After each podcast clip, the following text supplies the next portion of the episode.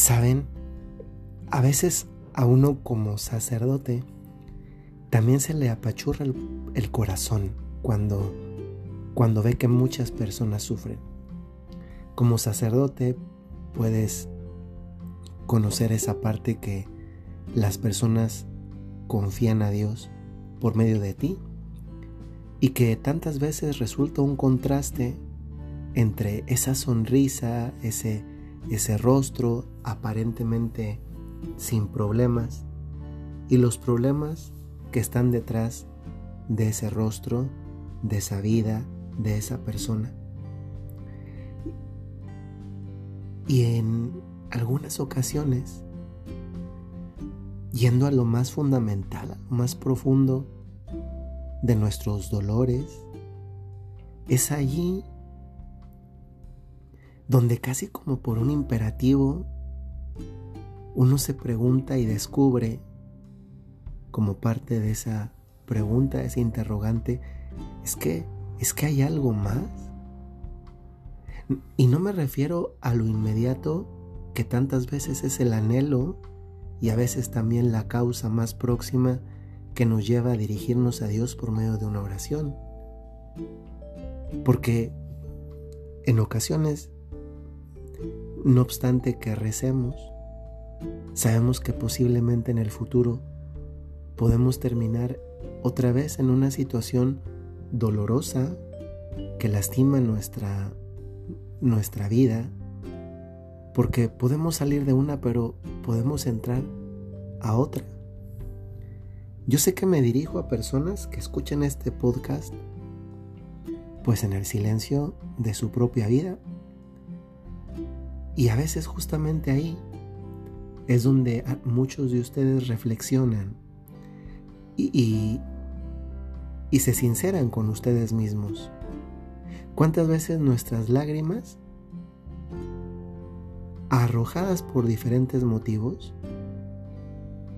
salen de nosotros justamente en los momentos de quietud, de reflexión, cuando ya nadie nos ve. Muchos hemos sufrido muchas veces y lo más probable es que nos vuelva a suceder de diferentes maneras. Cada sufrimiento tiene un, un nombre y un nombre concreto. Puede ser el de una persona o puede ser el de un acontecimiento. Y a veces justamente ahí es donde nos vienen las grandes preguntas como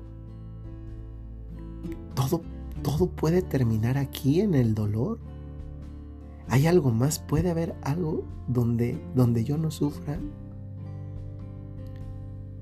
Créanme que si tenía ganas de hacer una reflexión, desde hace tiempo era, era este el momento porque les voy a hablar del cielo. Si yo les pregunto, ¿cuántos hemos oído hablar del cielo? Lo más probable es que por escuchar hablar del cielo, hayamos sido, si no la totalidad, una inmensa mayoría. Pero si yo a continuación te preguntara a ti, sinceramente, ¿crees que existe el cielo? Sinceramente, posiblemente antes de darme tu respuesta afirmativa por lo menos te lo piensas. ¿Sabes? El cielo es algo no solo que Jesús nos reveló, es algo que Jesús nos prometió. Y cuando lo hizo en el Evangelio, lo hace en un contexto en que le habla, primero, le habla a sus discípulos, se está dirigiendo a ellos. Por prolongación nosotros somos parte de esos discípulos que a lo largo de la historia, de una o de otra manera hemos entrado en relación con, con Jesús. Él se dirige a ellos y fíjense cómo incluso siendo discípulos, el ser discípulos, lo que voy a decir a continuación, no te priva de las vicisitudes de la vida cotidiana, dentro de lo cual pueden entrar muchas veces los dolores los sufrimientos, lo que no entiendes, esa pesadumbre del corazón, lo que Jesús les dice, y estoy usando el Evangelio de San Juan, eh, capítulo 14, versículo 1 en adelante, lo primero que Jesús le dice a esos discípulos y que hoy quisiera que escucharas como una palabra dirigida a ti es esta. Primero Jesús les dice, no se turbe vuestro corazón. A lo largo de la vida hay un montón de cosas que nos hacen que el corazón se perturbe.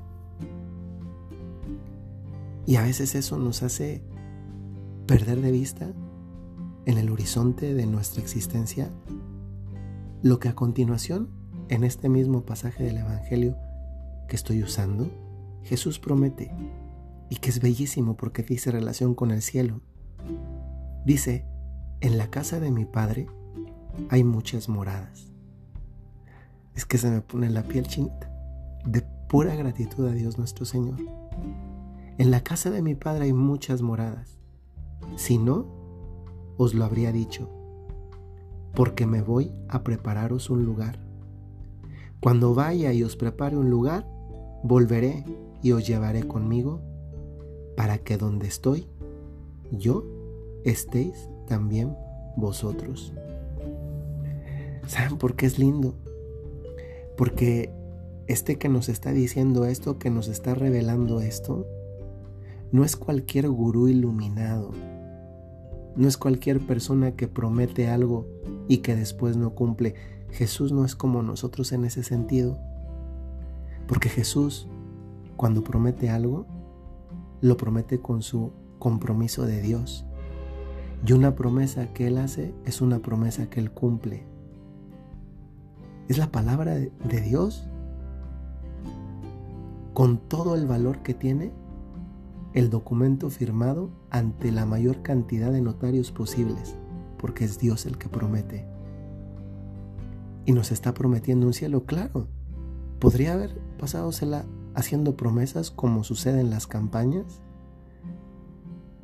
pero la diferencia es que este Jesús no solamente decía que era Dios, sino que reflejaba, mostraba que era Dios. Y eso sucedía con los milagros que hizo. No solamente dijo que era Dios, hizo lo que solamente Dios puede hacer.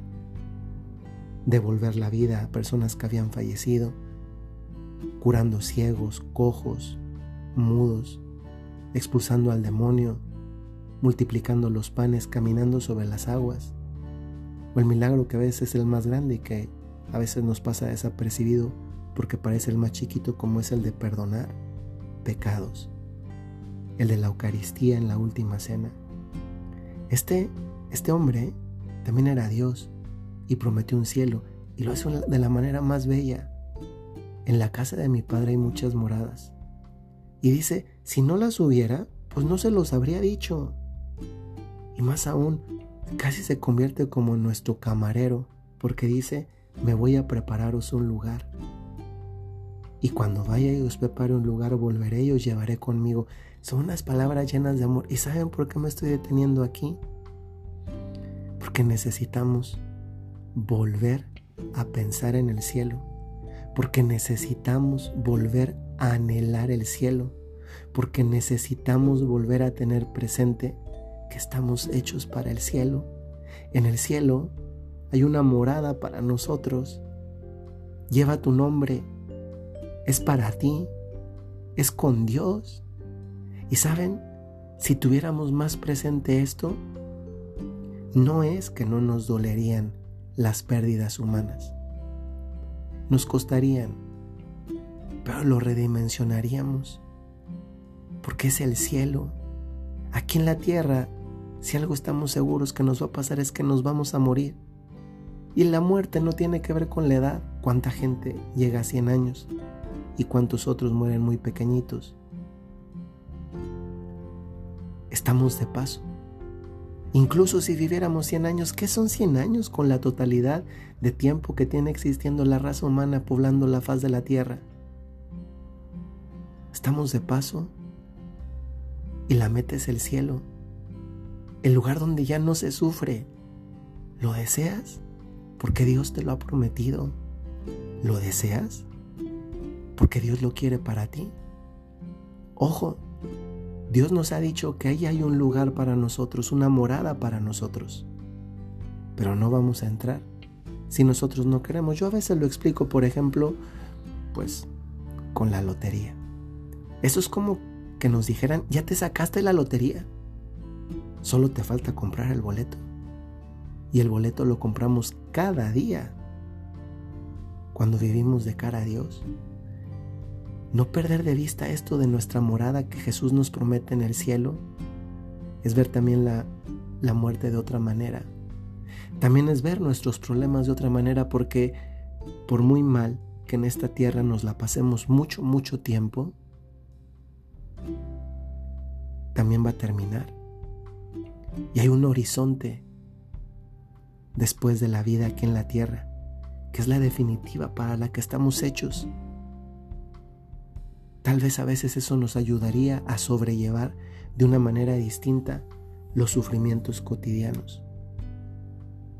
Creo que estamos en una gran oportunidad de volverle a pedir a Dios, primero, que deposita en nosotros el deseo del cielo. Y segundo, el de volvernos a entusiasmar no solo por el cielo, sino por las promesas de Dios. Promesas que si Él da, Él cumple. Si tú has experimentado dolor, acuérdate del cielo. Si tú has experimentado sufrimiento, acuérdate del cielo. Si tienes turbación en tu corazón, acuérdate del cielo. Si se te ha muerto un ser querido recientemente, acuérdate del cielo. Si tienes una enfermedad, acuérdate del cielo. Hoy acuérdate solamente de eso. El cielo no me lo inventé yo. El cielo nos lo regaló Jesús, que es Dios y que nos revela lo que necesitamos no solamente para nuestra salvación, sino también para vivir con más esperanza, con más fe, con más entusiasmo, con más alegría y a veces también con más fortaleza en medio de las vicisitudes cotidianas de la vida. Necesitamos volver a entusiasmarnos del cielo. El cielo no depende de que tú creas que exista. También existe aunque tú no lo creas. Para allá vamos. Ojalá que esa lotería que Dios ya nos dio como premio mayor, la compremos todos los días con nuestras obras de cara a Dios para merecerlo, porque el pase tampoco es automático. Y quizá esto es lo que a veces no nos gusta porque supone de nuestra colaboración y de nuestro esfuerzo. Que hoy podamos decirle a Jesús, te eché la mano para yo también llegar al cielo. Hasta luego.